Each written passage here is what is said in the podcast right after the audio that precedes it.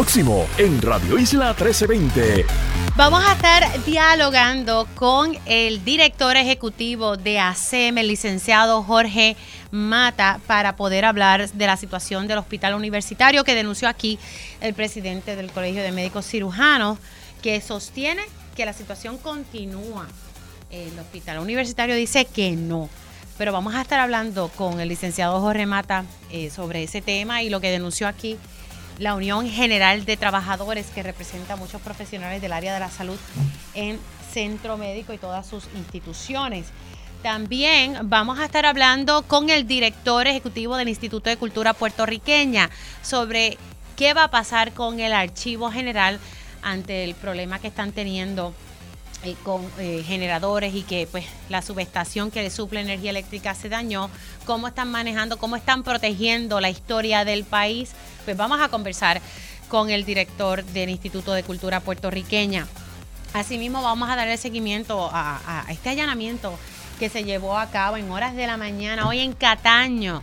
Se arresta a, a una familia y esta familia, según lo que se ha denunciado por parte de la policía, tenían básicamente eh, eh, un operativo eh, para esta, con drogas, menores, o sea, vamos a hablar de eso ya mismito. Y un tema que ustedes saben que me apasiona, los que conocen mi trayectoria saben que yo tuve por mucho tiempo y aquí un programa especial en Radio Isla 1320 sobre lactancia.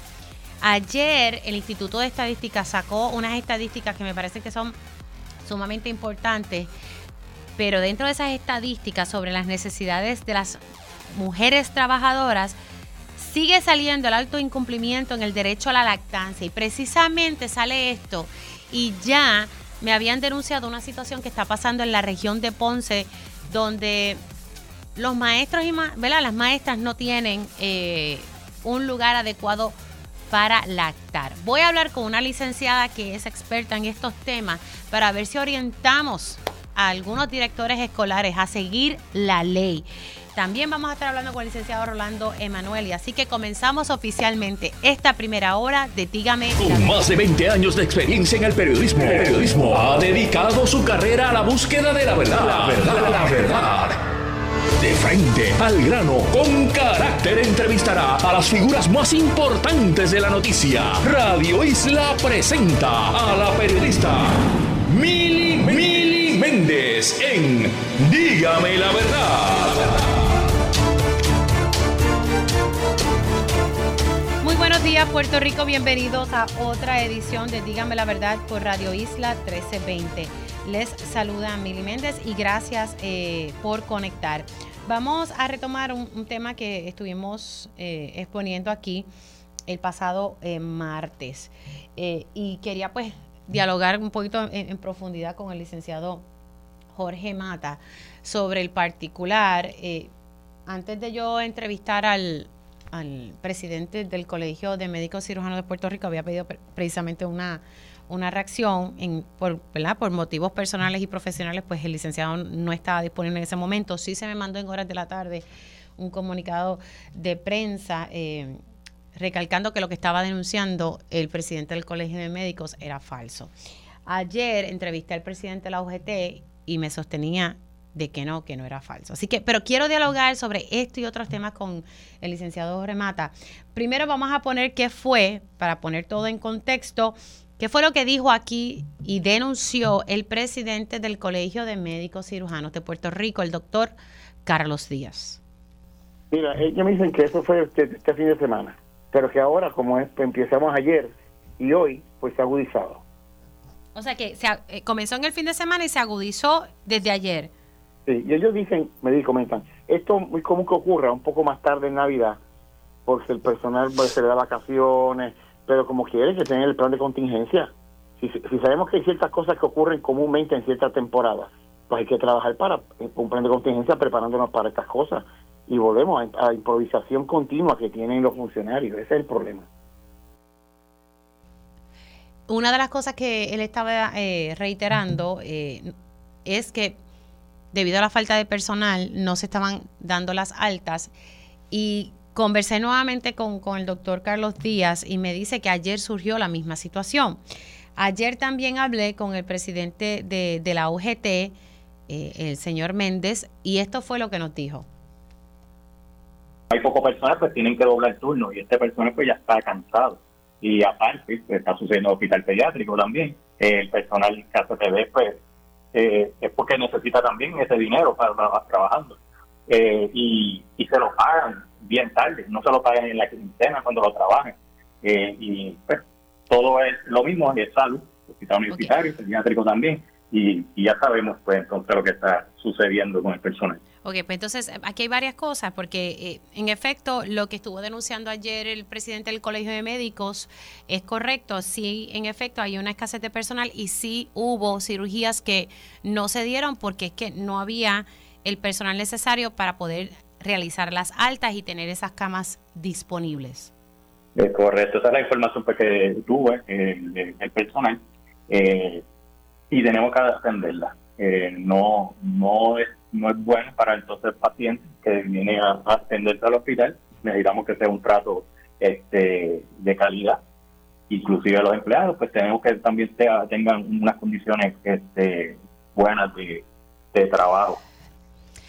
Ahí esas son las expresiones ¿verdad? del presidente de la Unión General de Trabajadores. Le doy los buenos días, licenciado Jorge Mata, director ejecutivo de ASEM. Gracias por estar con nosotros, licenciado. ¿Cómo está? Saludos, Billy. Este, saludos a todos los redes escuchas. Muy bien. mis disculpas el martes, pero pues. Yo sé, este, no se preocupe, que, yo entiendo. Lo que pasa es que usted no sabe. terminado, pero vamos por ahí. Usted sabe que la gente, si, ¿verdad? Empieza, no, que tú no has pedido reacción. Pues mire, sí se pidió. Lo que pasa que por situaciones, ¿verdad? Que uno no tiene que estar dando detalles. A veces se puede, a veces no. No, y para que sepan, mi, esposa está en proceso de, dar a luz y estamos en, en esos días. Este, pero, pero ya dio a luz. No, todavía. Ay, Madre Santísima. Este ha sido un proceso largo, pero ya este, esperamos que en los próximos días podamos, eh, pues, ver a nuestra hija nacer. Estamos bien ilusionados. Pues muchas bendiciones, que, que ese bebé llegue con mucha salud y que su esposa, ¿verdad? Tenga, ha sido un proceso largo por lo que veo, así que, que, esté bien de salud. Gracias, gracias. Pues precisamente hablando de temas de salud, eh, licenciado, le llamo porque es que el presidente del Colegio de Médicos, y él ha sido enfático, eh, y, recalco, ¿verdad? Estuve dialogando con él hoy y me dice, mira, Mili, ayer surgió la misma situación y son los doctores los que lo llaman a él. Eh, yo sé que sacaron un comunicado de prensa a, eso de las 2 de la tarde, donde la administradora del hospital universitario dice que es falso, pero vuelve y él me reitera que esto se está dando debido a la falta de personal en algunas cirugías. Eh, ¿qué, está pasando, licenciado?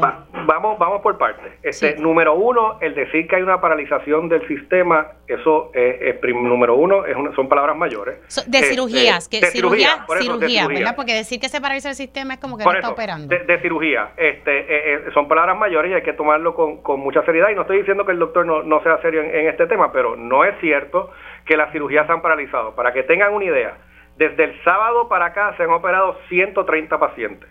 En el día de ayer se operaban 37 pacientes. O sea que el sistema ha seguido corriendo, las cirugías se han seguido dando. Eh, que se han dicho de que estamos en un, en un proceso ahora en, en Navidades donde no se tuvieron eh, planes de contingencia, también es falso.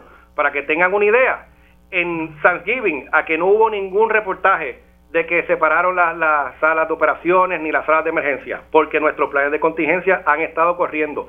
Inclusive, nuestro plan de contingencia incluye que hasta el momento no lo hemos tenido que activar porque nuestros números están dentro de lo normal para esta época. Nuestros números, nuestro plan de contingencia incluye la posposición de los pacientes electivos.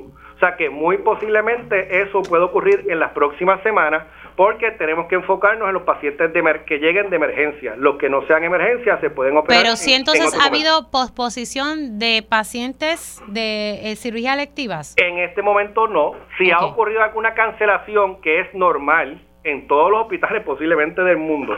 Puede ocurrir cancelaciones de, de, cualquier tipo.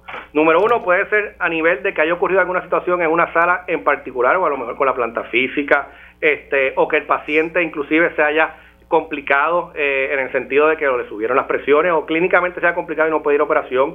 Tan sencillo como que el, paciente en esa mañana este, haya ingerido alimentos y no pueda este, operarse. Para que tenga una idea, todos los días de, de esto estamos viendo que de estos tipos de pacientes se, se posponen o se cancelan alrededor de 1.4 pacientes. Obviamente esto es un dato estadístico, no existen 1.4 pacientes, o sea, la persona es 1.4, un dato estadístico, pero se cancelan o se posponen alrededor, eh, alrededor de 1.4 pacientes diarios. O sea que este puede ocurrir.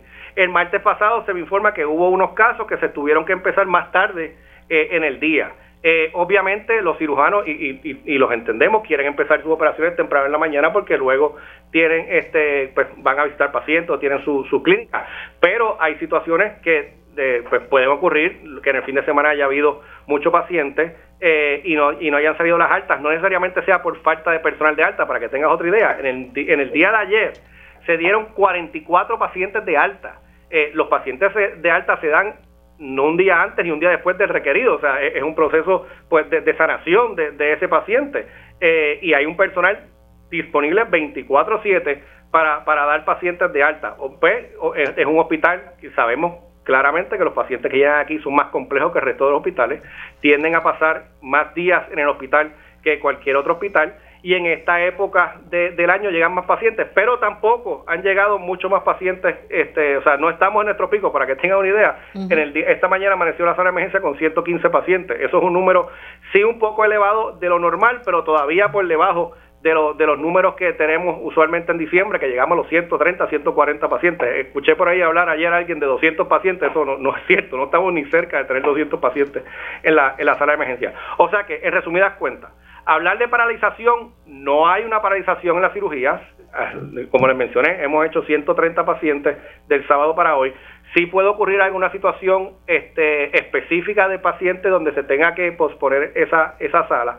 Nuestra meta siempre ha sido tener las camas disponibles en el hospital universitario y lo hemos estado logrando. Para darle un ejemplo del hospital universitario, en este pasado año se abrieron en el hospital universitario alrededor de 21 camas. Esto no ocurría, para que tengan una idea, desde antes de María.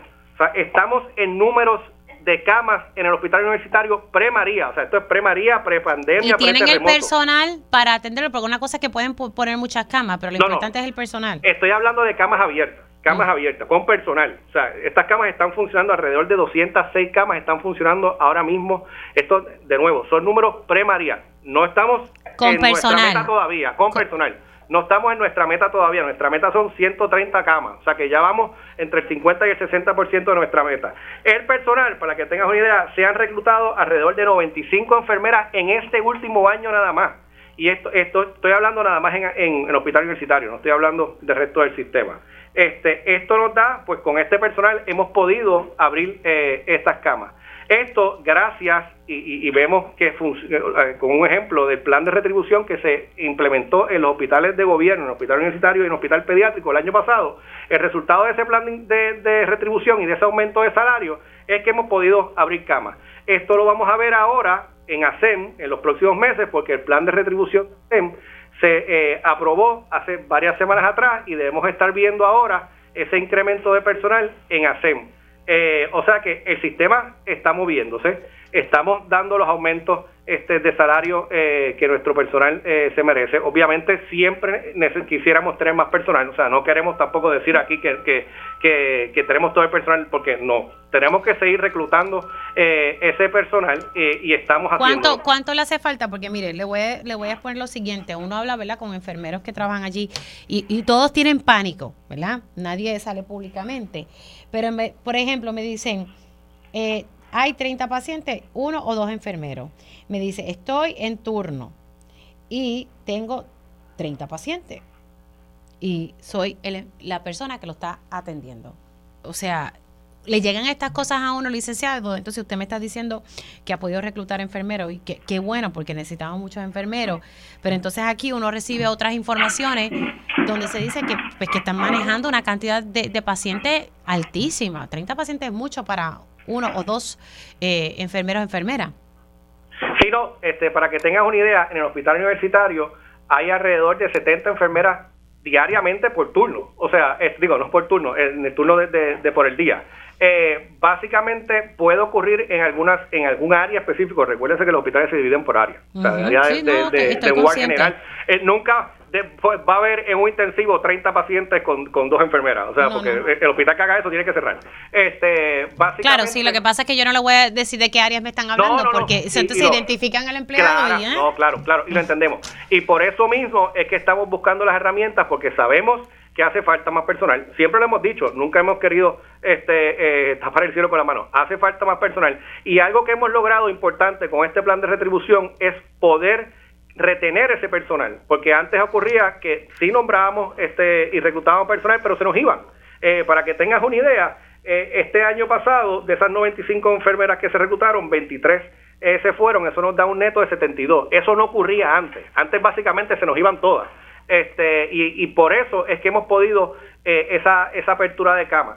O sea que sí tenemos que seguir reclutando personal, sí tenemos que seguir darle descanso a, nuestro personal porque está cansado y más en estas en estas fechas este, de Navidad porque sabemos que la carga es, mucho más compleja, muchos médicos en la periferia se van de vacaciones. Pero sí hay enfermeros que están doblando turnos, licenciado. Sí hay enfermeros que están doblando turnos en centro médico y posiblemente en todos los hospitales de Puerto Rico, eh, pero por eso se les paga, o sea, eh, eh, inclusive una de las cosas que hemos estado hablando con la con y, sé que trajiste el tema que hablaste con el presidente de la Unión este eh, estamos buscando la forma de inclusive los on call de pagarlo más alto y se van a pagar más alto en algunos casos se van hasta duplicar los pagos que se estaban este, eh, pagando anteriormente. Eh, el proceso de, y perdona que te cambie el tema, porque son muchos temas, pero el proceso de bueno, no se preocupe, porque es que, y quiero hablar de ese, de, ese proceso, pero usted me dice, sí, hay enfermeros que doblan turno y se les paga.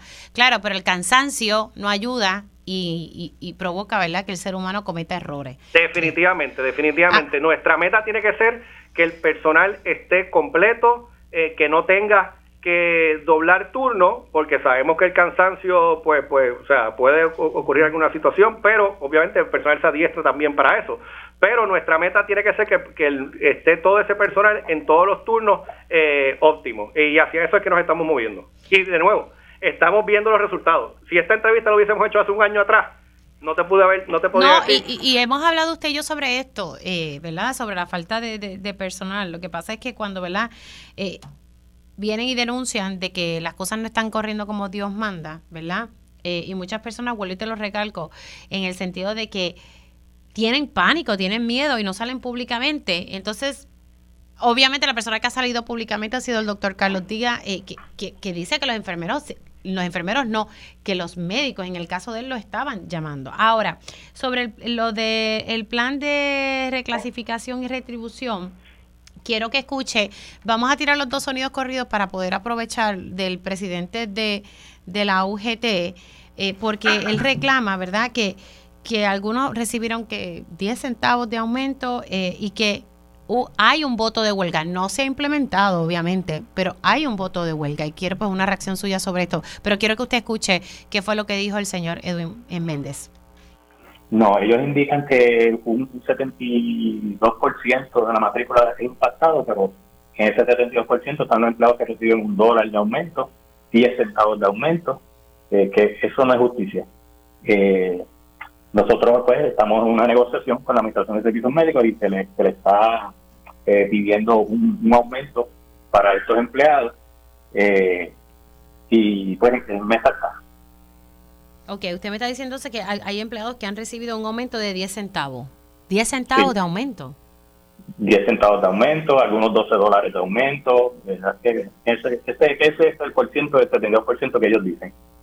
La mayoría de, de, de los eh, administrativos recibieron este aumento pues de mil dólares, eh, 800, eh, los, salarios altos, pues eso fueron lo que recibieron. Sí, actualmente tenemos un voto de huelga que se, emitió eh, con la matrícula en ASEN el 22 de noviembre. lo tenemos, pues, en caso de que cualquier situación haya un tranque en mesa, pues entonces le presentaremos a la administración que nos iremos a huelga. Así que ya la, la Unión General de Trabajadores en torno al tema de centro médico hay un voto de huelga. Pues correcto. Y eso lo que implica es que ustedes lo activan de manera inmediata si no hay un diálogo eh, que resulte verdad eh, fructífero en torno a este tema de la, ¿verdad? de la escasez de personal, de la carga laboral y también sobre el aumento de salario que muchos no recibieron y algunos recibieron solamente 10 centavos. Eso es correcto. Por esa manera, este, nosotros estamos esperando que esa negociación eh, sea fructífera. Ya hay un, eh, se presentó la propuesta al patrono de lo que estamos pidiendo. Eh, nos indican que están esperando por el gobierno, pero cada reunión que tenemos, pues, pues nunca hay contestación. Esperemos que el 18 de diciembre, que es la próxima reunión, haya contestación a este reclamo. Claro, ya ustedes entregaron esa propuesta y todo depende del 18 de diciembre. Si es fructífera, pues no se, no se van a la huelga. Si no es fructífera, sí se van a la huelga. Es correcto.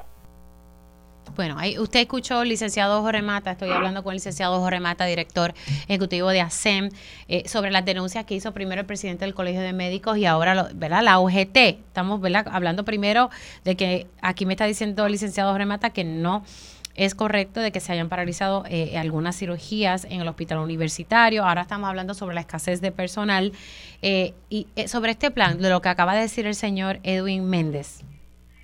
Sí, vamos, vamos a tomar por parte el plan de retribución. Eh, datos de la Junta de Control Fiscal, no tan solo de ASEM, de la Junta de Control Fiscal. El 73%, 73% de los empleados de, de ASEM recibieron un aumento por un aumento. Bueno, pero dicen que uno de hasta de 10 chavos. vamos por parte. Eh, el plan de retribución lo que toca es la clase, la clase del empleado, no el empleado per se, sino la clase. O sea, si tú eres pues un oficinista o si tú eres un este, eh, anestesista. La clase, la, toda, la clase que menos recibió, recibió 500 dólares de aumento. Así que no es correcto, no es correcto. No, espérese, pero vamos por parte, porque eh, el, el, presidente de la UGT está diciendo que hay gente que recibió 10 centavos de aumento. A, eso voy, eso voy. Estoy hablando primero de la clase, después vamos a hablar de la persona. La clase. Recibió 500 dólares de aumento. Eh, en promedio, en promedio, datos de la Junta de Control Fiscal, la clase, las clases recibieron alrededor de 614 dólares de aumento. Sí pudiera ocurrir, y ahora que voy a, la otra parte, que el empleado por llevar, por tener muchos años de antigüedad, pues ya estaba por encima de ese mínimo de esa clase y el, y el entonces ese aumento haya sido menor. Y esos empleados, pues posiblemente eh, son los que están eh, cerca del, de, de ese 73% o que quedaron fuera.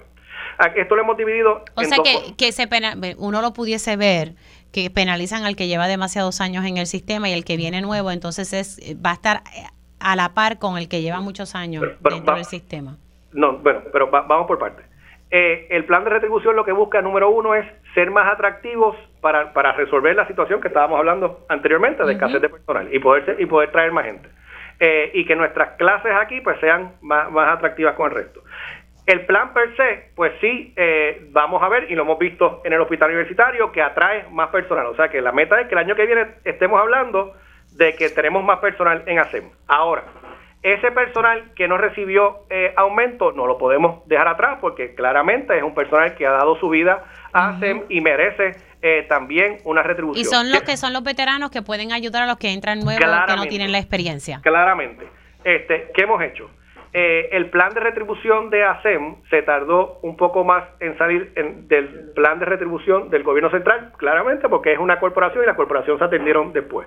Pues lo que hemos hecho es que ese tiempo que, estuvo eh, no descubierto se le va a dar a ese empleado que no recibió aumento o inclusive que su aumento fue menos de 500 dólares. Recuérdense, estoy hablando ahora del empleado, no del plan de retribución. Este, a ese empleado se le va a dar eh, alrededor de 500 dólares mensuales, que va al final del día va a ser 3 mil dólares. Y esto lo vamos a pagar muy posiblemente la semana que viene o antes de que termine el año. O sea que todos los empleados, el 100% de los empleados de ASEM deben recibir antes de que se termine el año eh, su plan nuevo de retribución, que ya lo empezaron a cobrar hace dos semanas atrás. El retroactivo del plan de retribución, que va a ser retroactivo a primero de junio, que también estamos trabajándolo para trabajarlo en las próximas semanas ese bono este, para el restante de, los de los empleados eh, que, no han, eh, que no vayan a recibir nada, también se le va a pagar la semana que viene. Y seguimos trabajando. Ese bono se le paga una vez, no una es un aumento. Una vez, una vez. Y seguimos trabajando con la Junta de Control Fiscal y con el este gobierno central para, eh, se nos ha informado que la Junta está trabajando para los próximos meses, este un aumento salarial ya al empleado per se pero obviamente todo lo que tenemos aquí tenemos que trabajarlo junto con la, con la Junta de Control Fiscal. O sea, nosotros en hacer no tenemos un dinero. En cuanto a la petición de la, de la UGT, la, petición, la UGT nos, nos, sí, ciertamente nos peticionó que ellos eh, querían dos mil dólares de aumento mensual por todos los empleados. Para que tengan una idea, esto eh, por, por un tiempo determinado, eh, para que tengan una idea, esto al final del día redundaba en 100 millones de dólares para por el si mi mente no me fallan eran cuatro años que habían pedido este este dinero. O sea que, eh, que, se le diera un aumento que fuera eh, que alcanzara los dos mil o que fuera dos mil adicionales a su salario. No no que que, que fuera que alcanzara ellos pidieron dos mil dólares de aumento. Este, eh, no se entró en el detalle, sí, porque esto fue antes de, la implementación del plan de, retribución, este, si se restaba o no se restaba de, de, incluyendo el plan de retribución. Pero ellos pidieron dos mil dólares de aumento. Para que tengan una idea, esto es un impacto de 100 millones de dólares este, en los próximos eh, cuatro años.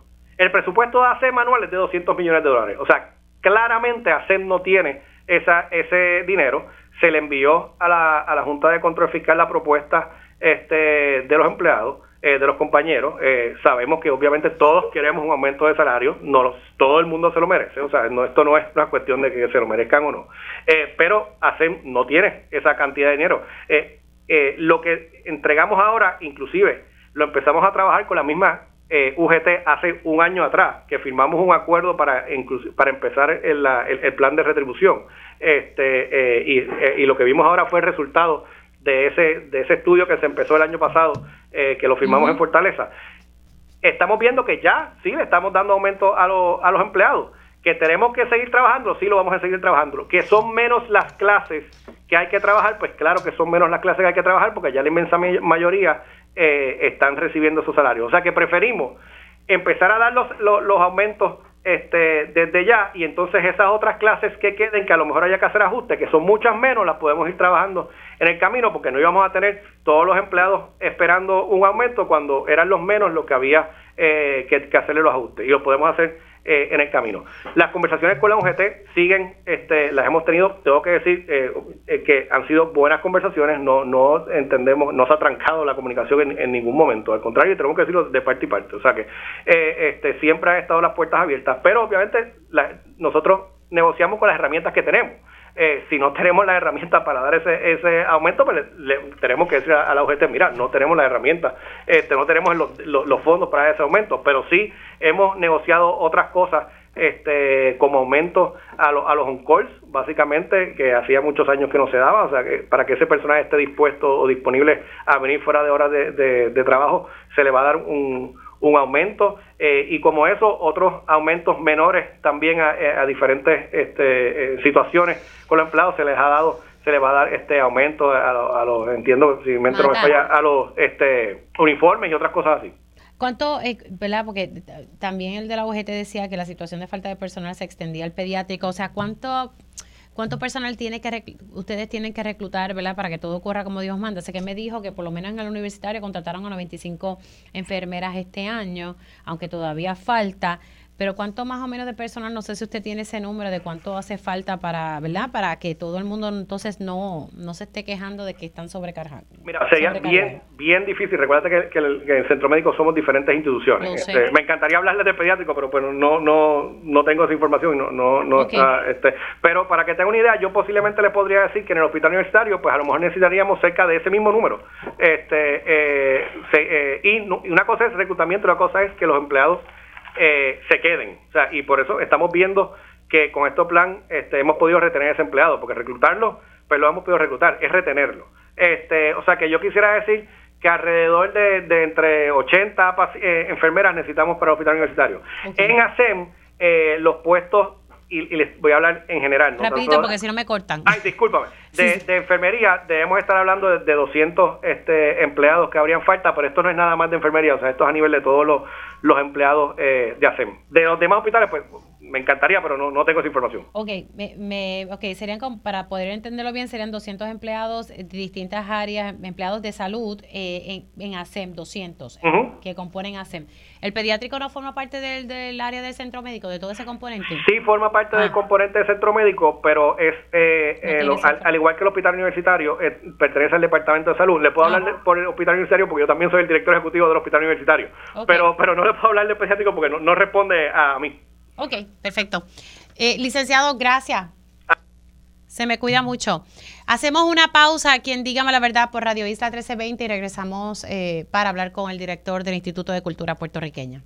Dígame la verdad, las entrevistas más importantes de la noticia se escuchan aquí. Mantente conectado. Radio Isla 1320. 1320. Conéctate a radioisla.tv para ver las reacciones de las entrevistas en vivo. En vivo. Esto es Dígame la verdad con Mili Y ya estamos de regreso aquí en Dígame la Verdad por Radio Isla 1320. Les saluda Mili Méndez. En el pasado segmento estuvimos hablando bastante con el licenciado Jorge Mata, director ejecutivo de ASEM, sobre el escenario y la situación en el hospital universitario de, eh, ¿verdad? de adultos. Eh, luego de que hiciera aquí la denuncia el doctor eh, Carlos Díaz, presidente del Colegio de Médicos Cirujanos, que hubo una cantidad de médicos que se estaba quejando porque había tenido que cancelar, posponer cirugías. y me estaba comentando el licenciado Mata de que, pues que no, que no es cierto, que no se han paralizado las cirugías por falta de personal, por el hecho de que no se había podido dar de alta eh, y que ellos sí tienen un plan de contingencia que pudo, pudieron haber ocurrido casos de que tal vez alguna cirugía comenzó tarde y si alguna se tuvo que posponer, pues tiene que ver con algo, alguna situación con el paciente, no por la falta de personal. Aunque sí me reconoce que aunque han reclutado enfermeros y enfermeras, sí hay una, una falta de, de personal, necesitan más enfermeros en el hospital universitario y me dice que a nivel de, ¿verdad? de lo que le compone a SEM, él necesita reclutar como unos 200 empleados eh, que en el área de salud, ¿verdad? De ASEM específica, específicamente. Y sobre pues el plan de retribución y los aumentos están en negociación con, con la UGT y que pues algunos que no pudieron recibir un aumento pues reciben un bono. Hay otros que sí, que es que lo que estamos viendo mucho con estos planes de, el plan de, de de reclasificación y retribución es que las personas que llevan muchos años pues ya llegaron o sobrepasaron o ya llegaron a, al límite que establecía ese plan. Todo depende de la agencia. Y esa es la queja que tienen muchos empleados, porque entonces el que reclutan nuevo están al nivel de salario igual que ellos. Así que eso es un, detalle que se han quejado de muchas agencias, lo que ha llegado aquí. Bueno, vamos a pasar a hablar del, del archivo general. Hace dos semanas exactamente, aquí el coordinador de Prosolutier hizo esta denuncia ante la preocupación y habían sacado un, comunicado de prensa. Voy a poner el sonido para beneficio del director del Instituto de Cultura Puertorriqueña para que él pueda entonces reaccionar y podamos iniciar la conversación. Vamos a escuchar qué fue eh, lo que dijo el coordinador de Prosol Utier. El pasado 27 de octubre, fíjate que estoy dando la fecha, eso hace más de un mes, a raíz de las inundaciones en San Juan y las averías en el sistema eléctrico, y la fluctuación de voltaje, este evento hizo que la subestación del archivo general, junto a diferentes componentes del archivo general, incluyendo el aire acondicionado y lo que conocemos por el Chile, se dañara, dejando sin servicio eléctrico el archivo general. Eso ya de entrada conllevó, comienza un problema porque la climatización se pierde. No empieza que al principio nos presentaron un plan que la palabra dieron que era temporero, con un chiller, un aire acondicionado portátil para atender la forma temporal. No era la adecuada, Mili, pero era temporero. Ya estamos viendo que lo de temporero no se ha resuelto.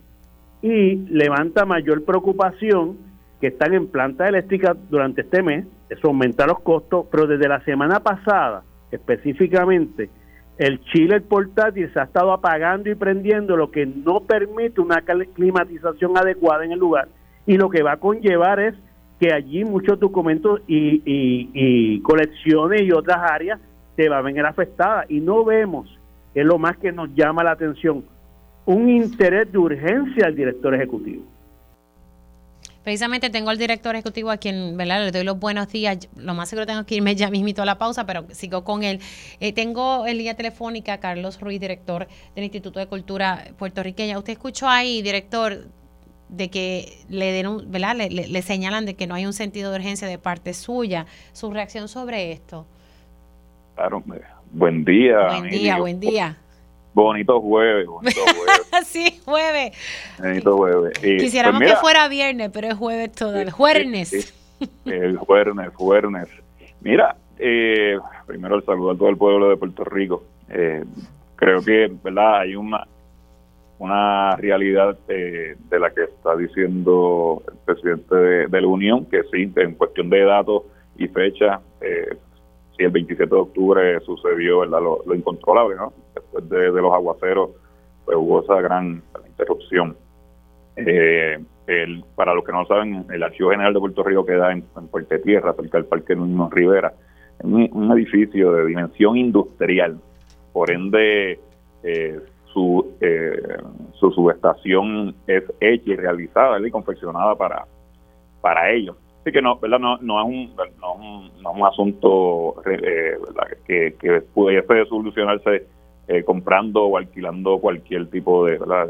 de, artefacto que pudiese solucionar el asunto. Así que cuando se eh, ¿verdad? sucede esto, nosotros y gracias a la, buena administración eh, de la Dirección del Archivo General siempre se ha tenido en mantenimiento lo que es este generador. Pero también eh, como muy bien dice el presidente, el, eh, el main, breaking, ¿verdad? Eh, lo, que, lo que hace que, que, enciendan las torres de enfriamiento también logran afectarse con el tiempo. Así que, claro, la remediación es que porque estábamos listos para, para cualquier tipo de emergencia, pero luego también ese plan B sufre estrago. Así que desde ese primer día y durante toda la semana, desde octubre, hasta el día de hoy se ha estado trabajando, hasta la misma semana de acción de gracias, se ha estado trabajando este asunto en emergencia y en urgencia. Quédese en línea, tengo que cumplir con una pausa y seguimos con el director ejecutivo del Instituto de Cultura Puertorriqueña para seguir dialogando sobre qué está pasando en el archivo general, las medidas que se están tomando ante la situación, ¿verdad?, de que se ha, se ha afectado los chillers y entonces no hay esta climatización adecuada para proteger eh, las obras que están allí eh, archivadas, precisamente. Hacemos una pausa y regresamos en breve. Dígame la verdad, las entrevistas más importantes de la noticia se escuchan aquí. Mantente conectado. Radio Isla 1320. 1320. Conéctate a radioisla.tv para ver las reacciones de las entrevistas en vivo. En vivo. Esto es Dígame la verdad con Mili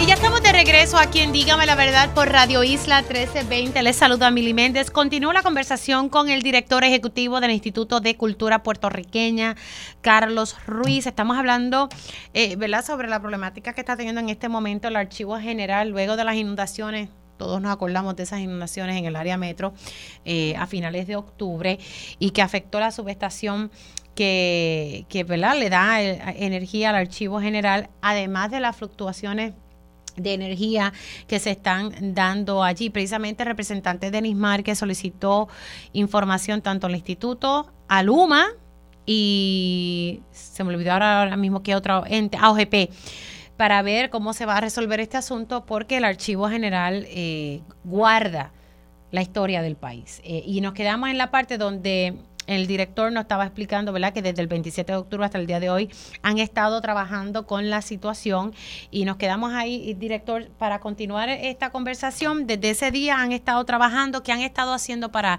para resolver este asunto y que no se afecten las piezas, eh, ¿verdad?, esa historia que está allí almacenada. Claro. Mira, importante, eh, ¿verdad? Para los que algunos que desconozcan, el Archivo General de Puerto Rico resguarda las colecciones más importantes eh, a nivel documental de nuestra historia.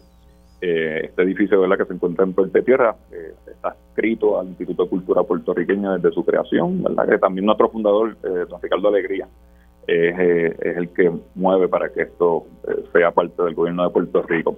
Así que luego de pasar eh, esta transición durante esta semana y, y, asesorándonos con las compañías y suplidores, ¿no? Porque son los que realmente nos eh, hacen que esto se solucione. Después te puedo comentar que esta semana en cualquier momento se conecta nuevamente eh, los transform, transformador ¿verdad? sustitutivo eh, ¿verdad? remediativo, ¿no? que no va a ser la solución final para, para el asunto energético, ya que el, en el 27 de octubre eh, ¿verdad? se dañó por completo el que nosotros tenemos ahí. Así que se pudo conseguir uno que sea apto también para este edificio, así que en cualquier momento se vuelve a energizar eh, el Archivo General de Puerto Rico. Pueden ser en cualquier momento, entre hoy mañana, sábado, domingo, cualquier momento. Así que eso es muy positivo, ya que entonces empieza el proceso de energización de climatización, porque entonces empiezan las torres de enfriamiento eh, a funcionar y entonces vamos a, estabilizar el edificio por, un, por, una semana a lo que empieza a recuperarse las colecciones. ¿Qué son las colecciones? Pues ahí tú tienes las colecciones documentales, son sobre 90 mil pies que hay en, el edificio con historia de Puerto Rico a nivel de fotografía, de imagen de movimiento, eh, tenemos colección de música, entre otros. Adicional a ello, también tenemos la Biblioteca Nacional. Pero esto también yo quiero ¿verdad? comentarte que ya hace unos años nosotros llevamos preparando y adecuando el edificio eh, entre muchas fallas que ya habíamos encontrado. Dentro, de ellas, estas mismas torres de enfriamiento las pudimos comprar hace dos años. Eso cuando eh, la Junta de Control Fiscal le quitó todo el dinero no solo al Instituto de Cultura Puertorriqueña, también al Archivo General. Eh, pudimos también añadirle los sistemas, de, los sistemas que pudiesen que pueden ayudar en cualquier tipo de emergencia de fuego, que se llaman los, los sistemas de supresión que tampoco existían. Así que hubiese habido algún tipo de emergencia de, ese tipo, también el, archivo se hubiese dañado de los nuevos eh, sistemas de climatización. Así que poco a poco, a través de los años lo que hemos podido conseguir, hemos adaptado el edificio. Director, a ello. un momentito, porque hay unas partes que me parece importante. Una, eh, ahora mismo, para yo tenerlo claro y el público, el archivo no tiene energía eléctrica. No, no tiene. Ni siquiera con generador. Exactamente. Y el generador, el, el, eh, lo que enciende la torre de enfriamiento se dañó también. Así que pues es, que ese es el, el, plan B cuando suceden este tipo de sí, emergencias. Sí, pero, pero lo que quiero tener claro, porque estoy aquí me va a dar una cosa mala, o sea, no tiene energía eléctrica ni siquiera con generador, o sea, ahora mismo no hay luz allí. Hay luz, lo que no hay es las torres de enfriamiento, que es lo que mantiene y climatiza eh, los documentos o las colecciones. Así que eso es lo que está sucediendo en estos días. Vuelve entonces a, aprenderse las torres de enfriamiento. Y yo creo que y eso es para nosotros. ¿Y cómo estamos protegiendo esas obras? Porque usted sabe de estos temas que eso necesita estar como, como, como en una cápsula, ¿verdad? Cuando hablamos de esta climatización, porque me dice que hay luz, pero no hay, no hay torres de enfriamiento. ¿Cómo se está trabajando ese detalle? Porque eso es importante para que eso no se dañe. En eso es lo que estamos, en eso es lo que estamos remediando por eso es que es importante que lo que va a estar sucediendo en estos días vuelva a aprender estas torres de enfriamiento que es en cualquier momento. Y luego de ahí entonces empieza el proceso de recuperación. Esto bien parecido nos sucedió con María, eh, ¿verdad? Que hay muchísimo peor. Y pudimos, eh, ¿verdad? Eh, dentro del plan eh, de recuperación se pudo se pudo activar y pudimos tener los buenos resultados que, tuvimos. Así que esto va a ser el mismo proceso, ¿no? Ahora, pero, pero, pero usted puede asegurar, no sé si, si le han dicho, ¿verdad? La, ¿cómo nos vamos a asegurar que, ¿verdad? Desde el, porque estamos hablando desde el 27 de octubre hasta, hasta hoy, que, ¿verdad? que estas torres de enfriamiento, lo que estoy entendiendo, no están encendidas, aunque sé que me dijo ahora que van a encenderlas esta semana. Eh, ¿Cómo estamos verificando que no se haya dañado nada allí? No, y eso es lo que va a estar sucediendo esta semana. No, yo creo que eh, estos, ¿verdad? estos procesos de, de, de recuperación eh, son, estándares ¿verdad? Que, que, sus, que pueden suceder en cualquier lugar que tengan estas situaciones. Y eso poco a poco se van a estar entonces haciendo los estudios a través de nuestros expertos de cómo cada colección, porque cada colección es distinta, se va a ir recuperando poco a poco, ¿no? Y en eso es lo que nosotros eh, vamos a estar trabajando. Eh, y, y esa estabilización, que es lo que nosotros eh, necesitamos trabajar en las próximas semanas, es lo que vamos a estar eh, haciendo que funcione, ¿no? Y yo creo que poco a poco lo más importante es eso, que se energice, estar claro, ¿no? Que, que esto es parte de, ¿verdad? De, eh, estos procesos se tardan un poco, este mes de diciembre es muy importante para ellos, eh, y, y, tener los, mejores resultados que sabemos que vamos a tener. ¿Qué usted le diría? Porque, pero esto se está tratando de hacer desde el 27 de octubre, ya estamos hoy a, yo no sé ni qué día, estamos a 7 de diciembre, ha pasado mucho tiempo. Sí, pero el 27, recordando que después del 27 estuvimos funcionando con generador. Eh, hace varias semanas que, que realmente eso se empezó, se empezó a afectar las torres de enfriamiento cuando se rompe también eh, eh, este, ¿verdad? lo que es el aparato que hace que cambie eh, y, prenda las torres de enfriamiento. Así que no es que ¿cuándo, cuando, cuando se, como dicen por ahí, cuándo se echaba el generador? El generador hace cerca de dos semanas, por más, o menos de lo que recuerdo. Eh, fecha específica no te puedo decir, pero cerca de dos semanas.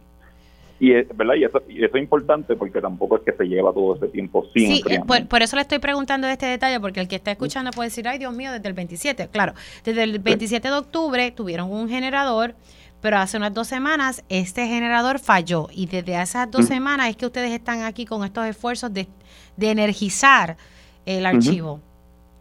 Y lo importante también es que ya tenemos unos dineros asignados para esto y para lo que va a ser los próximos meses hasta que volvemos a, a, reconstruir el, el, transformador principal que, está allí in situ.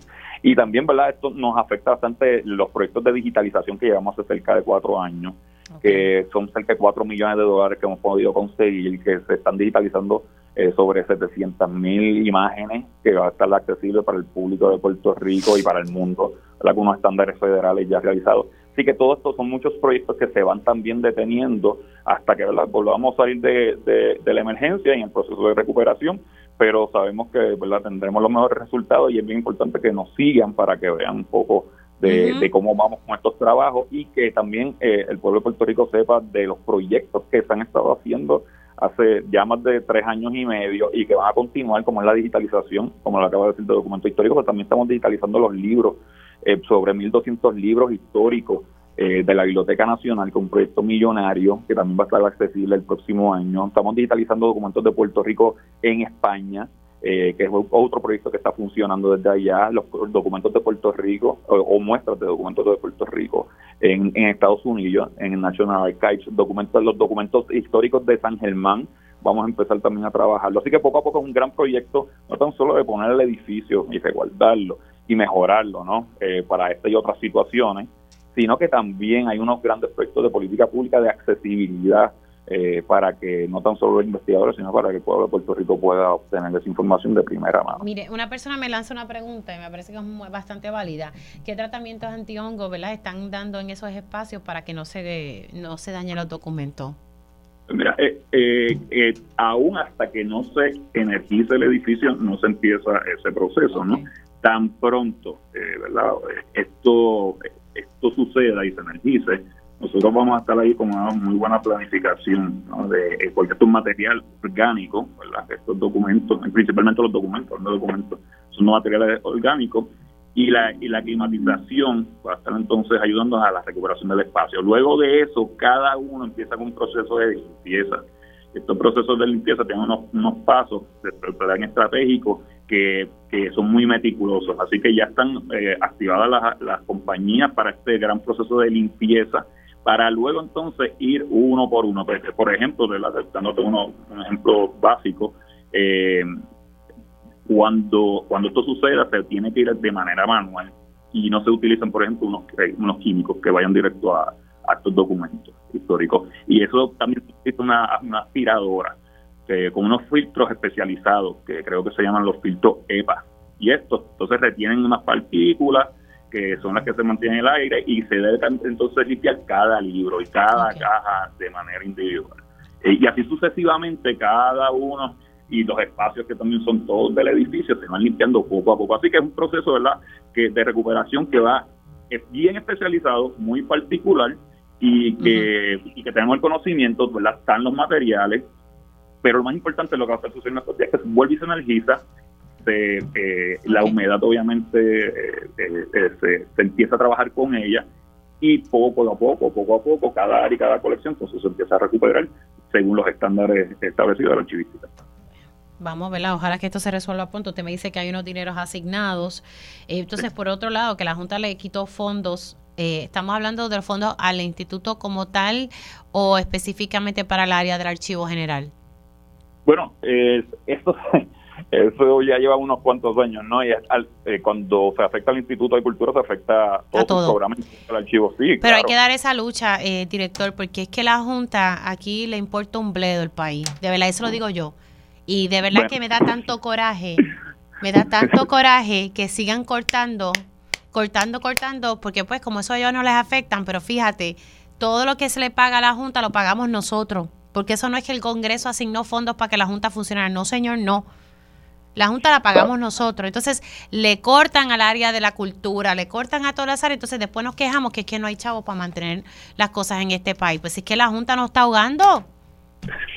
Eh, yo siempre he sido muy claro y pueden ir un poco a mi historial sobre mi postura eh, sobre este tipo de, de temas, mayormente en la cuestión fiscal. Yo entré en el año 2017 cuando se le retiraron 16 millones a la cuenta del de, Instituto de Cultura Puertorriqueña para en aquel momento pagar la deuda Luego eh, la Junta de Control Fiscal le, le, le, quitó cerca del 90% al Instituto de Cultura puertorriqueña. Luego tuvimos al huracán María. Luego tuvimos... ¿Cuánto le han quitado? ¿Cuánto le han quitado desde que usted está ahí? ¿Cuánto le ha quitado la Junta al Instituto de Cultura?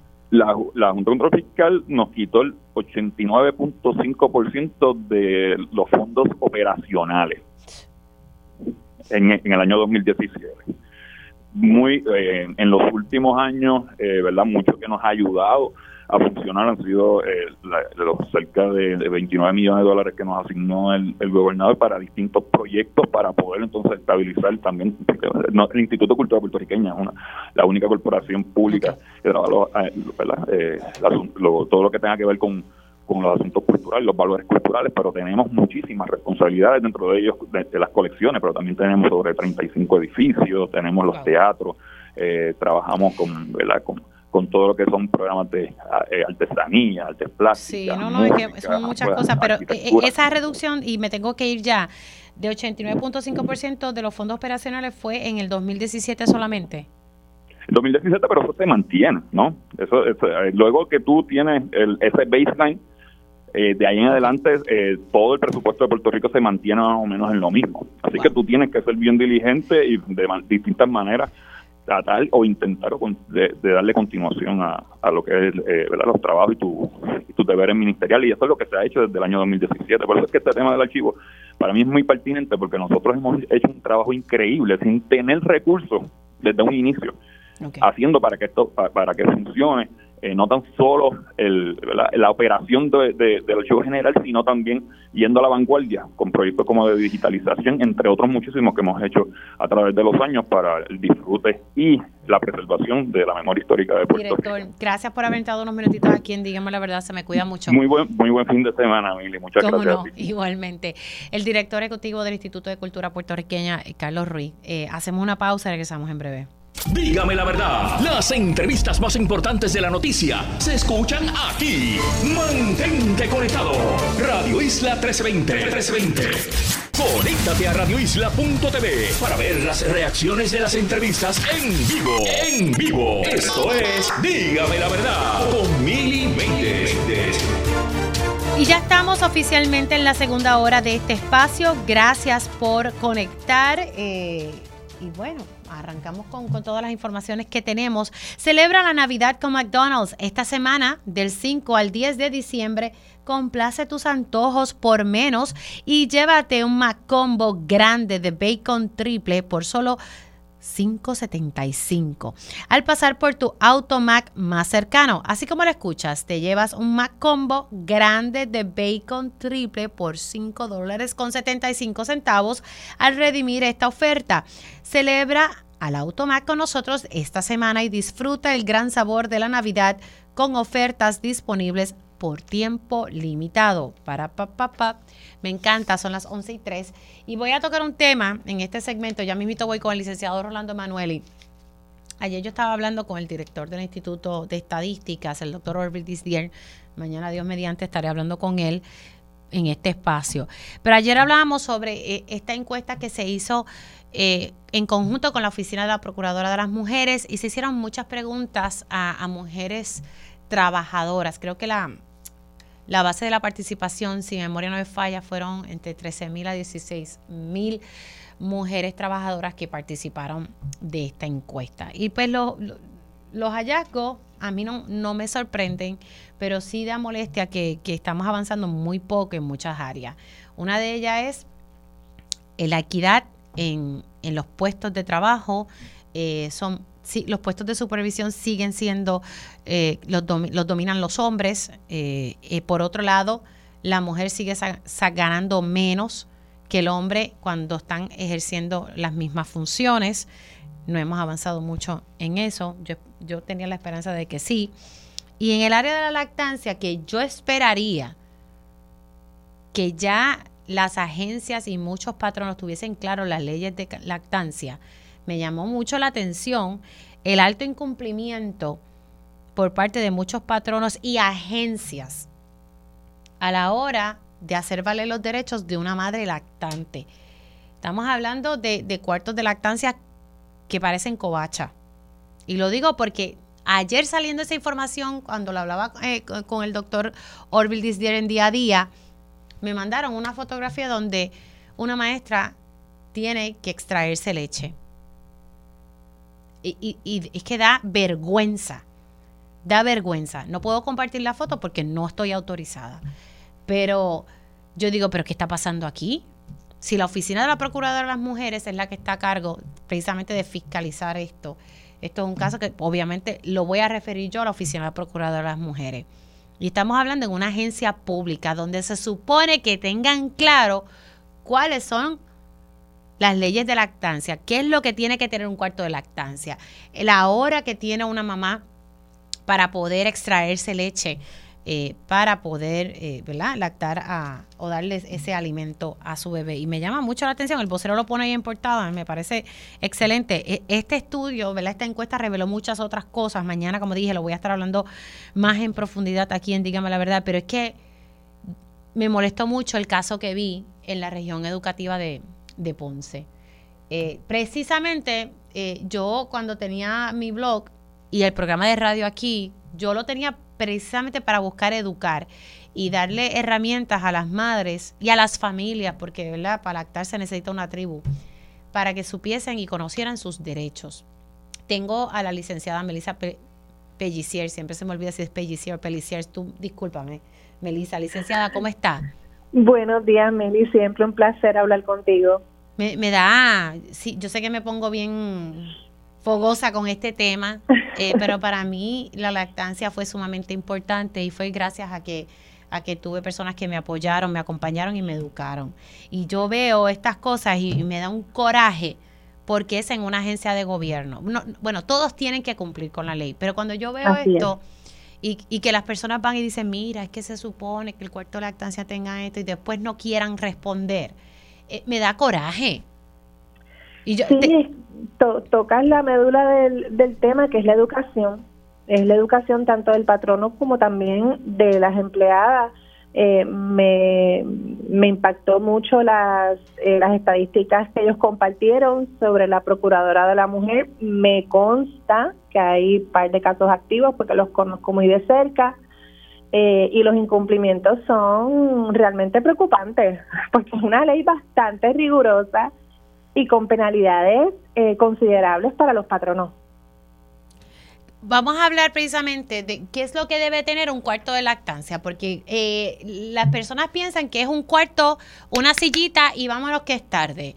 Eh, ¿Qué es lo que debe tener un cuarto de lactancia? Pues miren, en el 2021 la Procuradora de la Mujer precisamente publicó una guía para la habilitación de salas de lactancia. Eso está disponible en el Internet, en la página de la Procuradora y es un documento que todo patrono debe tener, porque la realidad es que en cualquier momento les llega una empleada que esté amamantando. Primero, van a ser pocas, eso es una realidad. Eh, las condiciones de empleo hoy día y tras la pandemia son muy difíciles para, para muchas mujeres, así que las que llegan a disfrutar de esa licencia, la verdad es que son unas heroínas. Así que eh, básicamente, ¿verdad? Eh, por ejemplo, debería tener una nevera, eh, un lavamano pues pequeño, un silloncito. Tiene 10 componentes, tiene 10 componentes fundamentales. Primero que nada, tiene que haber seguridad, ¿ok? tiene que ser un salón, un cuarto que no hayan químicos, que no hayan materiales peligrosos, realmente porque estamos trabajando con un producto biológico humano tiene que ser privado. Y eso es bien importante porque la ley local establece claramente el asunto de la privacidad y también la ley federal. Así que las empleadas, tan reciente como en junio de, este año, se aprobó a nivel federal el PUMP Act. Nuestra ley es mucho más eh, protectora que el PUMP Act, pero las madres que no pueden gozar de la protección de la ley local también tienen ahora esa herramienta que no es tan buena como la nuestra, pero en efecto ha sido un gran avance. Tiene que, tiene que estar limpio, sobre todo eh, estos lugares a veces se compartían previo a la, previo a la pandemia, perdón, pero hoy día pues eso no es una opción, o sea, realmente tiene que ser un lugar completamente limpio, Tiene que ser un espacio adecuado, como bien dices, tiene que tener una toma eléctrica, porque de algún lado la mamá tiene que poder pegar la, la máquina, dónde sentarse. Yo una vez tuve un, una clienta que su patrono no le quería poner una silla para que el resto de los empleados no se acostumbraran. Eh, así que eso también a veces es un issue, cuán cómoda la mamá va a estar en ese lugar. Eh, la toma eléctrica es el quinto componente, tiene que ser un lugar ventilado, habla de poder almacenar la leche materna, habla de una nevera. Realmente las máquinas hoy día, la mayoría trae su propia neverita. Y como es un producto pues tan íntimo, tan de uno, no debe estar en una nevera donde se guarden alimentos. ¿okay? Así que eh, si no está la nevera, pues la mamá que por favor se lleve su, su propia neverita o, lo que, o la que trae la propia máquina y tiene que estar disponible, no puede estar súper lejos de donde la mamá lleva a cabo sus funciones. También en una ocasión atendimos un caso de un hospital que la esta mamá estaba le tomaba media hora llegar al salón de lactancia. Así que eso también es, importante mencionarlo. Y obviamente la exclusividad debe ser un lugar que no se ha compartido con otras personas. Reconocemos que a veces hay retos de espacio hay comunidades, digamos, en el viejo San Juan, que los espacios son limitados, a veces imposibles de remodelar, pero hay que, hay que cumplir con esto, así que hay que llegar a unos acuerdos que sean beneficiosos siempre a la mamá. La balanza hay que inclinarla siempre a proteger el derecho de lactancia. Bueno, yo la verdad que a veces me sorprende eh, que todavía, ¿verdad? No, no, no nos eduquemos en, en, ese proceso y que todavía agencias y, funcionarios que están a cargo de, de, las agencias como que no tengan esto claro. Bueno, porque la realidad es que llegan muy pocas. Eso es una de las, tú bien sabes que la lactancia se interrumpe, es una de las luchas que tenemos, se interrumpe mucho antes que la mamá regresa al trabajo. Algo interesante que mencionó la procuradora en la entrevista es que la realidad es que una vez el patrono interrumpe estos procesos, la lactancia es bien difícil de recuperar. Así que eh, eso es un llamado también a, las, a, a los foros adjudicativos que a veces atienden estas querellas con una lentitud pasmante. Y entonces pasmosa, mejor dicho, pasmosa. Y, y la realidad es que cuando se viene a ver el caso, pues ya no hay lactancia que proteger. Y ahí vienen los daños y ahí se convierte en, un caso complejo y ya vemos las multas tan altas que, han tenido que dar en la agencia. Licenciada, gracias. Eh, y, obviamente se supone que sea la oficina de la Procuradora de las Mujeres la que está a cargo de fiscalizar y velar que, que se Bueno, y el Departamento del Trabajo y los tribunales también no es, no es una no es una jurisdicción exclusiva. Ok, o sea que es la Oficina Procuradora de las Mujeres, el Departamento del el Departamento del Trabajo, la Unidad Antidiscrimen y el Tribunal Federal y Estatal, dependiendo de qué, de cuáles sean los, los hechos del caso. Exacto, dependiendo caso a caso. Exactamente. Te agradezco mucho que sigas trayendo el tema en, en tu programa y lo importante de la educación. Ya pronto estaremos contigo hablando de los proyectos educativos que tenemos. Un abrazo, licenciada. Se me cuida mucho. Claro que sí. Buen día. Ahí ustedes escucharon a la licenciada Melissa Bellicier y ella es, ¿verdad? Asesora legal. Ella toca muchos temas, área de, el área de condominio, de la, de la ley de condominio, pero también conoce muy bien las leyes de, lactancia y, era un recurso muy frecuente que usaba yo en mi blog de los diarios de la teta y también en el programa que tenía aquí en Radio Isla 1320. Acaba de salir que eh, un gran jurado federal, estoy, estoy, leyendo verdad una nota de, de Noticel, un gran jurado federal autorizó dos pliegos separados en que se acusan a tres individuos por violaciones a la ley de agua limpia y a la ley de ríos y puertos.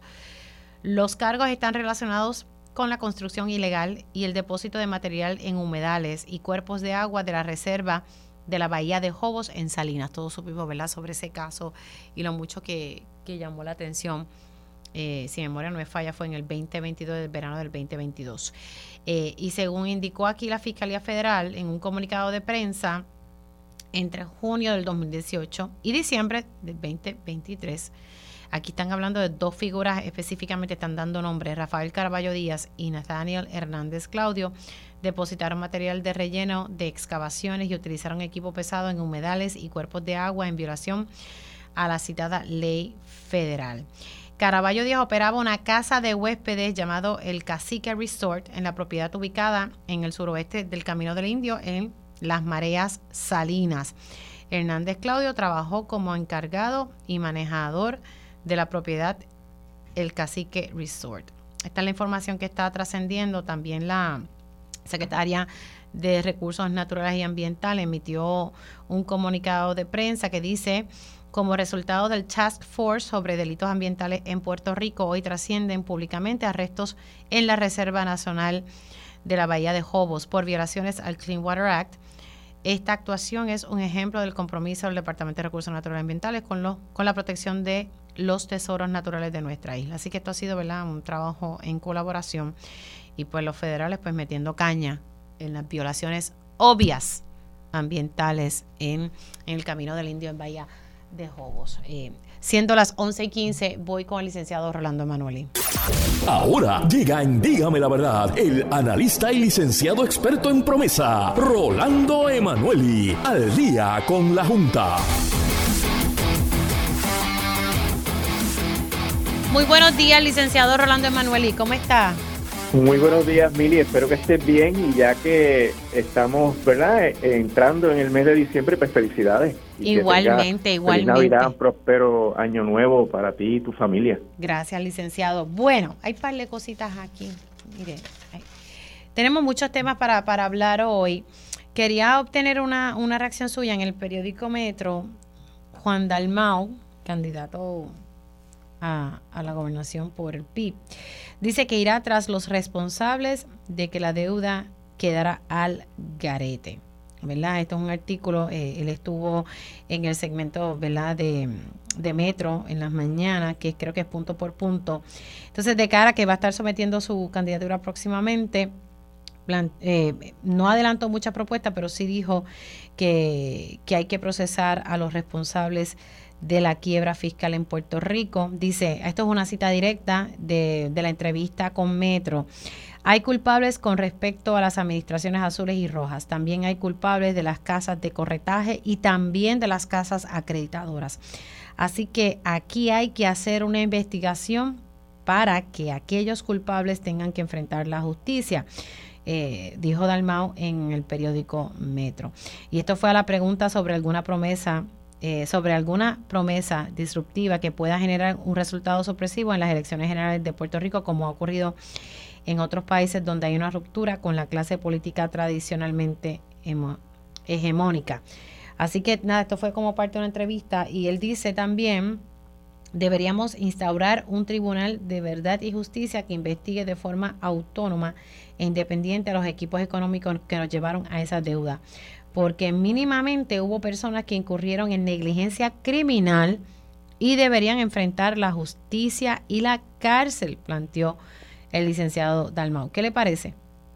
Es una propuesta extraordinaria bajo las circunstancias en que estamos, donde estamos en un proceso de reestructuración de la deuda del país y en donde no hay ninguna garantía de que eventualmente esto se vuelva a repetir. Ese es el problema cuando las personas que incurren en conductas delictivas, particularmente conductas eh, tan dañinas como son estas conductas financieras que han afectado la viabilidad económica de Puerto Rico, pues no se puede dejar esa conducta impune, Mili, que fue lo que hizo la Junta desafortunadamente. ¿Recuerdas el famoso informe de Cobre Anquín? de cientos de páginas donde dice aquí se cometieron muchos delitos, aquí se violaron muchas disposiciones legales, se traicionó la confianza pública, pero no dijo ni, ni propuso ningún tipo de proceso penal.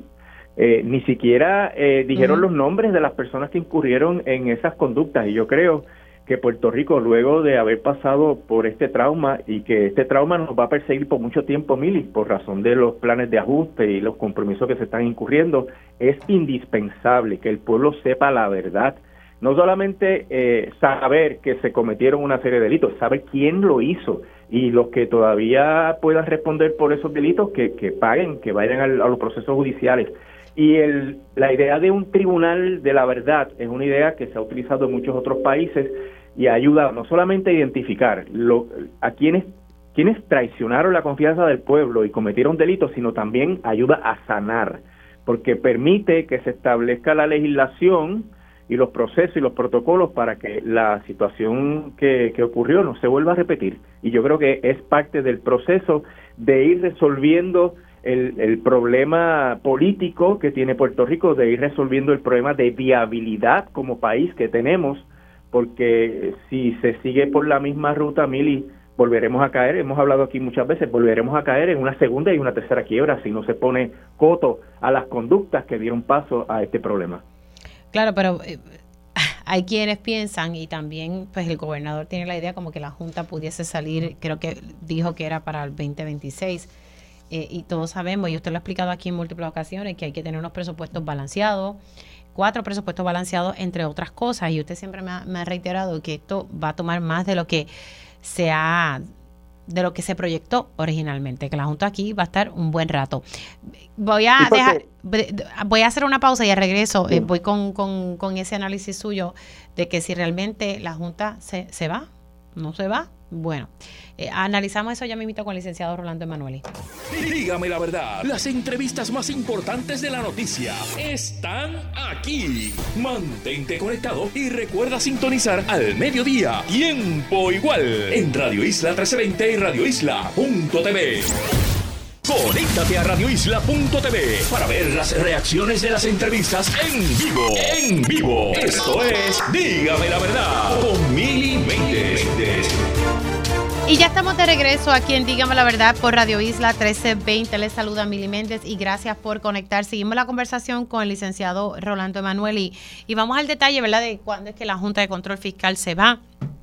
El gobierno tiene la impresión de que pudiese ser para el 2026.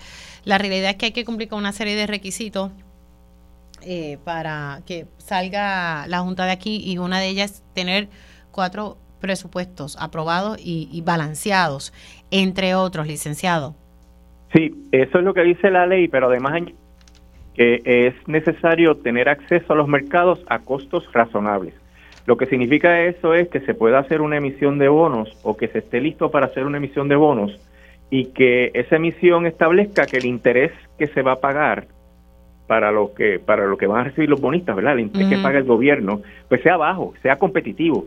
Eh, y, eso, eh, porque tú puedes emitir deuda, pero pagar el, el 10% de interés, el 15% de interés, eso, eso no es un interés razonable. Así que hace falta para poder estar en esa posición de emitir deuda nueva a un costo razonable, hay que tener los estados financieros, hay que tener proyecciones de que la economía de Puerto Rico va a crecer.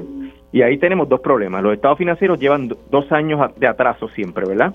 y las proyecciones económicas dicen que en el 2027 la economía se vuelve a caer. Entonces, para colmo, las casas acreditadoras no están haciendo análisis de Puerto Rico. Eh, ellas se fueron de Puerto Rico, el gobernador menciona que están en conversaciones para que vuelvan a emitir eh, los ratings, los famosos ratings, porque ¿quién va a comprar un bono si ninguna casa acreditadora dice si ese bono es bueno o es malo, verdad? Así que ese es el otro problema. ¿Cuándo Puerto Rico va a poder tener acceso a los mercados a costos razonables. Pero hay un tercer problema, Mili, que nadie habla, y es que la ley promesa dice que mientras los casos de título 3 estén abiertos, quienes único pueden tramitarlos son los de la Junta de Control Fiscal. Así lo dice la ley. La Junta es el representante exclusivo del gobierno o las corporaciones públicas en los procesos de título 3. Ahora mismo no se sabe cuándo el caso de título 3 del gobierno central se va a cerrar. Quedan más de 4.000 reclamaciones que están pendientes de liquidar, que lo que significa eso es que se determine cuál es la cuantía que se tiene que pagar. Y esos casos son procesos de mediación, de arbitraje, procesos judiciales, y eso puede tomar muchos años más, Mili. Y mientras eso esté pendiente, no le van a pagar ni un solo centavo a acreedores no asegurados, así que están esperando los acreedores no asegurados del gobierno central que se liquiden las reclamaciones para que empiecen a recibir el pago conforme al plan de ajuste de la deuda. Y mientras eso ocurra, la jueza Taylor Swain tiene que estar supervisando el proceso. En el caso de Detroit, Mili, para un ejemplo bien concreto, el plan se confirmó en el 2014, aquí en Puerto Rico se confirmó en el 2022. Todavía el caso de Detroit está abierto. ¿Y por qué? ¿Por qué siguen esos casos? que porque el caso tiene que seguir administrándose en lo que se cierra completamente. Hay otro tema en, en el caso. Hay unas prohibiciones a la legislatura de que no puede legislar por 10 años para restituir los derechos de los sistemas de retiro. ¿Quién va a supervisar eso? Eso tiene que supervisarlo la Junta y la, y, la jueza Taylor Swain o el juez que eh, venga después de ella, ¿verdad? Porque a lo mejor ella no va a estar toda la vida ahí. En resumen, licenciado, mientras sigan casos abiertos relacionados con la quiebra, quien nos representa ahí es la Junta y la Junta sigue aquí mientras eso siga corriendo. Sí, y la única alternativa sería enmendar la ley promesa y es difícil conforme a, cómo está el Congreso actualmente, eh, pues enmendar la ley promesa. Y eso es algo que, que más allá de los presupuestos balanceados y del acceso a los mercados podría tomar eh, mucho más tiempo. Eh, y eso pues no se le dice al pueblo. Y recuerda que lo que dice Pierluisi de que la Junta se va pronto, él lo dice dentro del contexto de una lucha primarista, ¿no? En donde eh, ahora todas toda esa promesa de que aquí se van a resolver de repente todos los problemas cuando llevamos décadas eh, en la misma situación. El, el, issue subyacente de todo esto también, Mili, es el desempeño de la economía. Están hablando de que la economía está bollante, pero todo el mundo sabe que es por los fondos federales. El abogado de la Junta se lo dijo a la jueza que aquí estamos en un boom porque hay unos fondos federales, pero eso se acaba. Y cuando se acabe, eh, ahí es que vamos a ver cómo... No tenemos ningún tipo de malla que nos eh, capture en, eh, de la caída que nos vamos a dar. Y eso se lo dijo el abogado a la jueza y de hecho el gobernador dijo lo contrario y los bonitas radicaron una moción diciéndole lo que había dicho el gobernador, eh, cuestionando quién estaba diciendo la verdad, si el abogado de la Junta o si era el gobernador Pierluisi. Pero los economistas están claros, esto es una cuestión artificial por los fondos federales y la propia Junta lo reconoce, en el plan fiscal dice que en el 2027 vuelven los déficits estructurales, así que si no hay economía en crecimiento, es bien difícil que se puedan emitir bonos nuevos y que tengan buena clasificación en el mercado y por ende el problema de la Junta es algo eh, que, que tiene que atenderse ahora con esta nueva clase política. Yo quiero escuchar, ¿verdad?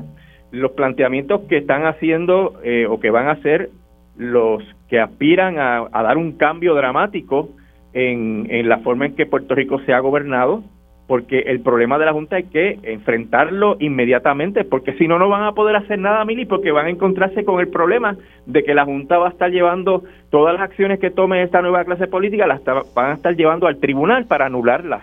Y así no van a poder gobernar. Así que el, el issue de la Junta de Control Fiscal y de promesa es, está de umbral. Es un asunto que hay que atender inmediatamente. Bueno, pero todavía no se ha resuelto el plan de ajuste de la Autoridad de Energía Eléctrica, ¿verdad? Sobre cómo se va a pagar esa deuda y precisamente eso me lleva al, próximo paso. Estamos ya en un momento, ¿verdad?, para presentar objeción al plan de ajuste de la deuda de la Autoridad de Energía Eléctrica que contempla, como ya hemos explicado aquí en este espacio, eh, un cargo eh, que se está evaluando finalmente cómo va a quedar, pero va a haber un cargo en la factura de energía eléctrica que todos vamos a tener que pagar porque hay que pagar la deuda. Pero también está sobre la mesa la cuestión de las pensiones y, también hemos hablado aquí de, este proceso. Pero hábleme un poquito, ¿verdad?, sobre qué es lo que pueden hacer las personas, ¿verdad?, con, con este detalle de presentar objeción al plan de ajuste de la deuda, licenciado.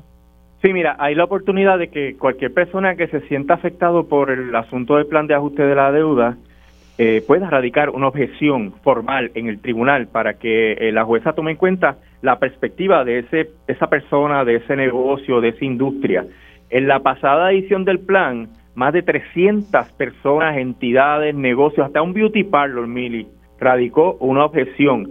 Y eso le permitiría a la jueza entender el impacto que tiene el plan de ajuste de la deuda. A mí me gustaría ver que los industriales y los comerciantes se metan en el proceso y, objeten.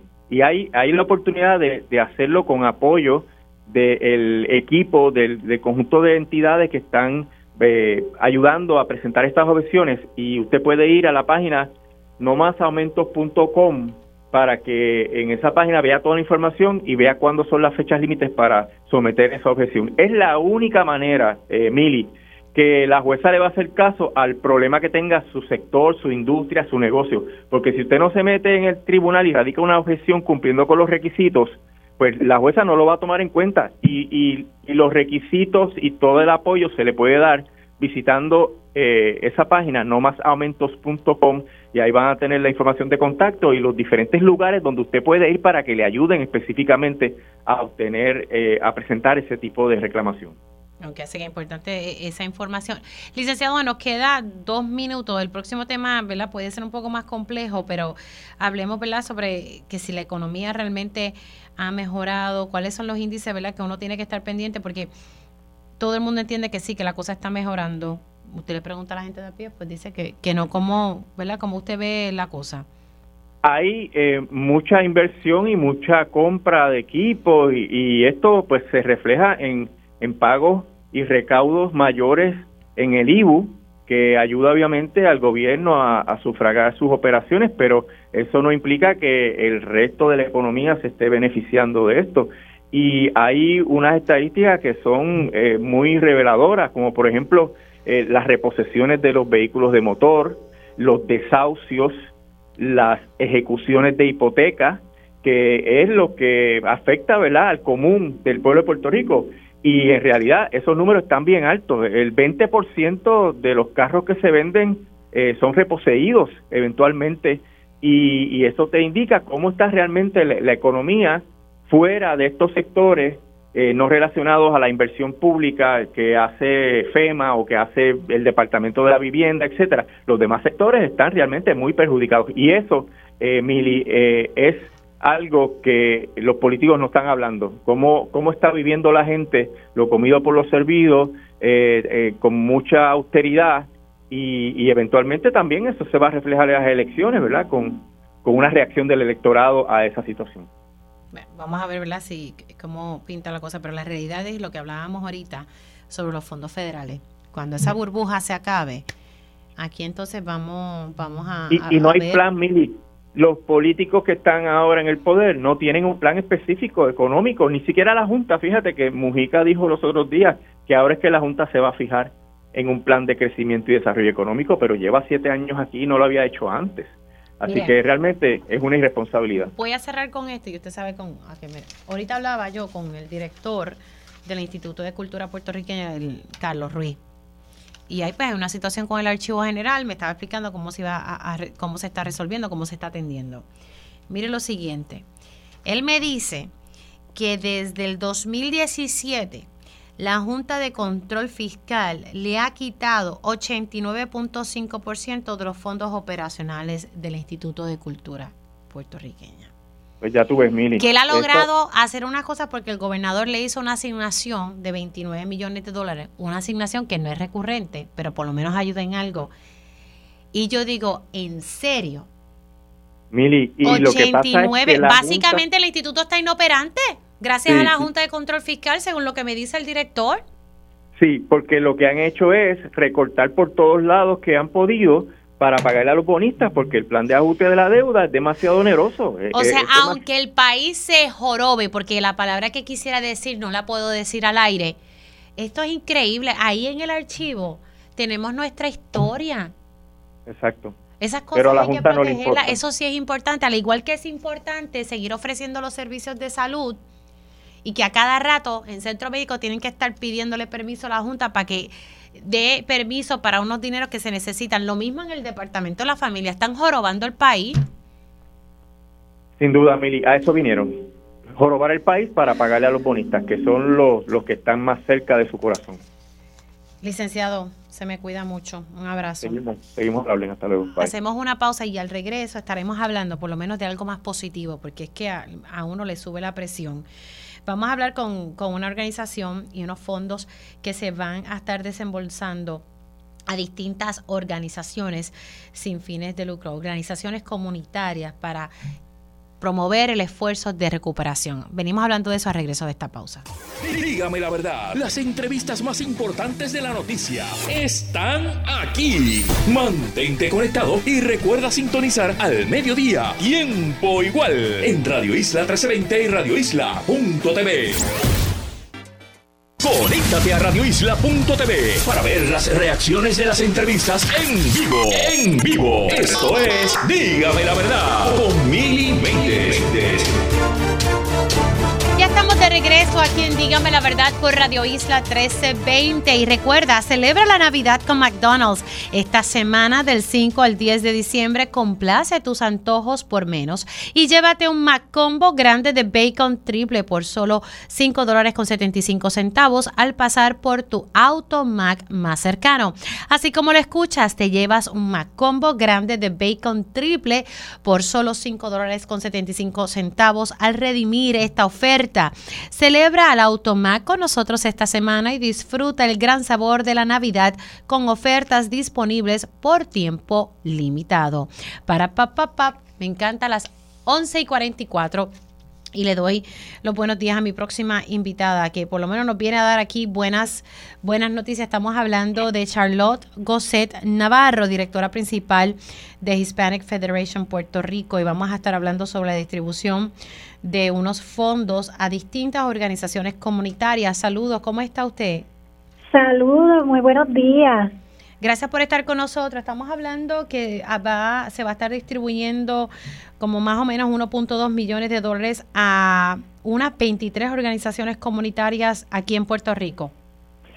Sí, nosotros este verano abrimos una convocatoria para nuestro fondo Amanece para poder distribuir, como mencionas, un millón de dólares. Recibimos en esa convocatoria más de 240 solicitudes de organizaciones locales en Puerto Rico eh, que estaban proponiendo ideas bien creativas de cómo podían atender el cambio climático, promover el desarrollo económico y construir más resiliencia en su comunidad. De esas seleccionamos ya 23 organizaciones que van a impactar más de 38 municipios en Puerto Rico con sus proyectos que estarán implementando en el 2024. Así que tenían estas organizaciones tenían que presentar un proyecto en específico. Ellos sí, todos ellos tienen ya su idea de cómo quieren atender eh, estos temas en su comunidad y recibimos una diversidad de ideas eh, tocando todos los distintos sectores de agricultura, proyectos de vivienda, de centros comunitarios, eh, proyectos que trabajaban con, con las empresarias. Así que había una variedad de ideas, cada una dedicada a atender eh, lo que estamos enfrentando con el cambio climático, de tratar de preparar a su comunidad, a su gente mejor para lo que lo que estamos viendo y eh, construir esa resiliencia y desarrollo económico. Desde el paso de María, ¿cuánta, ¿verdad? ¿cuántos fondos ustedes han podido distribuir a través de este fondo Amanece aquí en la isla? Del Fondo Amanece en particular ya hemos eh, invertido más de 6.5 millones en sobre 80 subvenciones en Puerto Rico, pero todo eso se suma a, todas nuestras iniciativas, no solo Amanece, a una inversión de más de 53 millones de dólares en Puerto Rico. Todo eso ha ido a proyectos eh, eh, de emergencia cuando hemos enfrentado desastres, pero la mayoría de esos fondos se han ido a apoyar y a colaborar con esos, eh, esas organizaciones comunitarias en Puerto Rico en distintos proyectos, tocando, como mencioné, esa, esas diversas eh, sectores que Puerto Rico necesita fortalecer para poder enfrentar el futuro y construir un, futuro donde todos podemos vivir acá en Puerto Rico bien y en paz. Estos, Estas 23 organizaciones ya cuentan con ese dinero o ustedes lo estarán desembolsando próximamente? Estamos en el proceso de desembolsarlo para que en enero ya todos pueden empezar a arrancar con sus proyectos. Algunos de ellos puedo mencionar que ya estos son proyectos que ya ellos eh, llevaban tiempo corriendo y estamos apoyando para que la puedan expandir o continuar esfuerzos, eh, eh, esfuerzos ya existentes. Otros son proyectos que ellos ya tenían eh, idea, pero faltaba ese apoyo económico para que pudieran empoderar el proyecto. Bueno, pues qué bueno, ¿verdad? Por esta, esta buena noticia. Gracias, eh, eh, Goset, por estar con nosotros y dar esta información, porque estamos hablando, ¿verdad? Que se siguen ayudando a las comunidades en el país. Gracias, gracias por el espacio y muy buenos días. Cómo no. Charlotte Cosette Navarro, directora principal de Hispanic Federation, hablando sobre el desembolso de 1.2 millones de dólares a 23 organizaciones comunitarias que precisamente promueven esfuerzos de recuperación aquí en Puerto Rico. Antes de irnos, eh, ya son las 11 y 48, quiero hablar sobre lo que pasó en, en, Cataño eh, y estamos hablando, ¿verdad?, que hubo un operativo por parte de la Policía de Puerto Rico. Eh, tengo ya en línea al inspector Joey Fontanes, director de arrestos de inteligencia criminal. Saludos, ¿cómo está, inspector? Saludos, saludos, este, buena, buenos días. Hábleme, ¿verdad? Un, poquito sobre este operativo que se llevó en, en, Cataño. Estamos hablando de hasta una familia completa con, con, menores. Correcto, estamos hablando de cuatro este, órdenes de allanamiento donde se, se se diligenciaron en horas de la mañana de hoy. Eh, se arrestaron ocho personas. Entre las ocho personas, como bien conoce, este, se, eh, se arrestaron una familia con dos menores que se refirieron a servicios sociales para establecer el protocolo para estos casos. Claro, eh, ¿a qué se dedicaba esta familia? Mira, esta, este, estos son cuatro allanamientos, son tres familias las que se tocan. Este, una de ellas pues tenía así dos menores de 10 y 7 años, este, las otras dos eh, no tenían este menores, eh, no obstante pues sí se dedican a lo que es el trasiego, al trasiego de drogas eh, y, a, y a continuar con actividades delictivas y crímenes violentos en el área. Cuando dice crímenes violentos, ¿a qué se refiere específicamente? Crímenes violentos me refiero a agresiones graves, utilizando armas de fuego y hasta inclusive hasta asesinatos. Estas armas que se ocupan, en este allanamiento se ocuparon eh, cinco armas de fuego, tres de ellas son tres rifles de alto poder, de alto poder este calibre eh, AR-15 y, y 223. Eh, son rifles de alto poder, este, eh, además se ocuparon dos pistolas, aparte de dos tres rifles, se ocupó 9.220 dólares en efectivo. Inspector, los menores, ¿verdad? La familia que tenía a los dos menores, ¿de cuánto, de qué edades estamos hablando, perdón? 10 y 7 años. Son dos, dos jóvenes masculinos con niños de 10 y 7 años. Pero estos niños formaban parte de esto.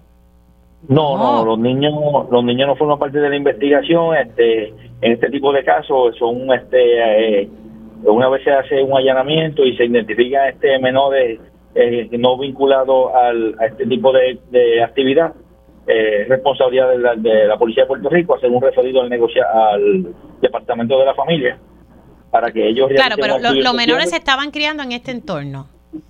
Correcto, estaban en ese entorno, están dentro de la casa y, y, en esa casa se ocupó marihuana y un rifle, por lo menos en esa casa que bien conocen de estos dos menores. Rapidito que me tengo que ir, los ocho arrestos son todos adultos.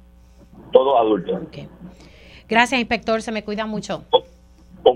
Un abrazo. Ustedes escucharon al inspector hablando de este operativo que se llevó a cabo esta madrugada en el municipio de Cataño. Hacemos una pausa aquí en Dígame la Verdad.